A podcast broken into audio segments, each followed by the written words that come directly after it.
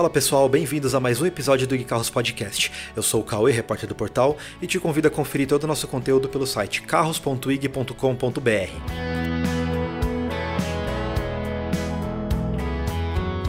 Faça esse exercício de imaginação. Se o seu eu dos anos 90 entrasse em uma máquina do tempo e viesse parar em 2021, se assustaria com o fato do Ford Maverick ter virado uma picape? E o Mitsubishi Eclipse, o esportivo mais desejado daquela década que se tornou um SUV, faria sentido para você? Nesse mundo doido futurista, ainda podemos falar do Mustang Mach-E, que além de ser um SUV, é um modelo 100% elétrico que pode acelerar de 0 a 100 em 3,5 segundos. Pois bem, eu garanto que o seu é dos anos 90 teria um grande impacto ao ver o que a indústria automotiva mundial se tornou. Mas o que faz a juventude descolada de 2021 querer uma picape intermediária no lugar de um coupé esportivo que inspirava ares de liberdade nos anos 70? Para responder essa pergunta, temos que retroceder algumas décadas. Por mais que o senso de espaço fosse diferente nos anos 70, o Maverick era um carro apertado. Apenas crianças pequenas viajavam com conforto no banco traseiro.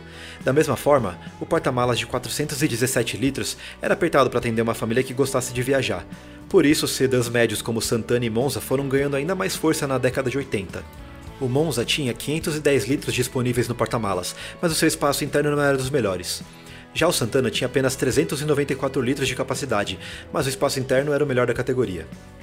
Por duas décadas, os sedãs médios foram os queridinhos do brasileiro. O grande sonho de um trabalhador em seus 30 e tantos anos era levar um Toyota Corolla ou um Honda Civic para a garagem. A partir de 2010, os SUVs começaram a crescer em vendas no Brasil. O cliente que outrora comprava Jetta, Focus e Sentra passou a se interessar mais por T-Cross, EcoSport e Kicks. Para muitos, os SUVs são mais confortáveis nas esburacadas ruas brasileiras. Se antes o seu Honda Civic raspava ao passar por uma lombada, o Honda HRV pode enfrentar esses obstáculos sem problemas. Foi então que algum gênio dentro da Fiat pensou: e se a gente fizer uma picape com base nos SUVs? Ainda que o Renault Duster Oroch tenha chegado primeiro, a Fiat Toro revolucionou a forma que o brasileiro compra carro.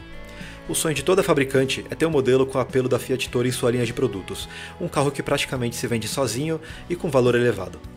É nesse ponto que chegamos na Ford Maverick, que será lançada no Brasil em 2022 para disputar uma fatia do mercado dominado pela Toro. Por coincidência, isso acontecerá exatamente 50 anos depois da primeira aparição do Maverick original, no Salão do Automóvel de 72. Após enumerarmos tantas etapas dessa trajetória, um tópico fica muito claro.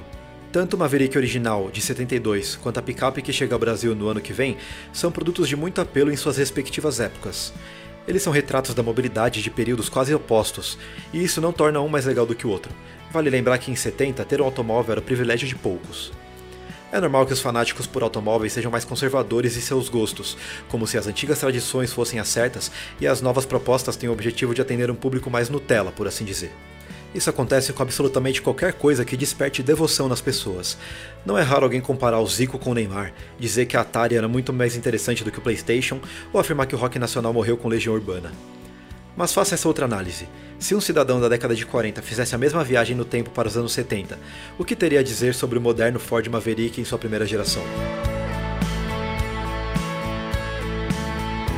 Se você quer conferir mais conteúdo sobre os novos rumos da indústria automotiva, não deixe de conferir o nosso site carros.ig.com.br.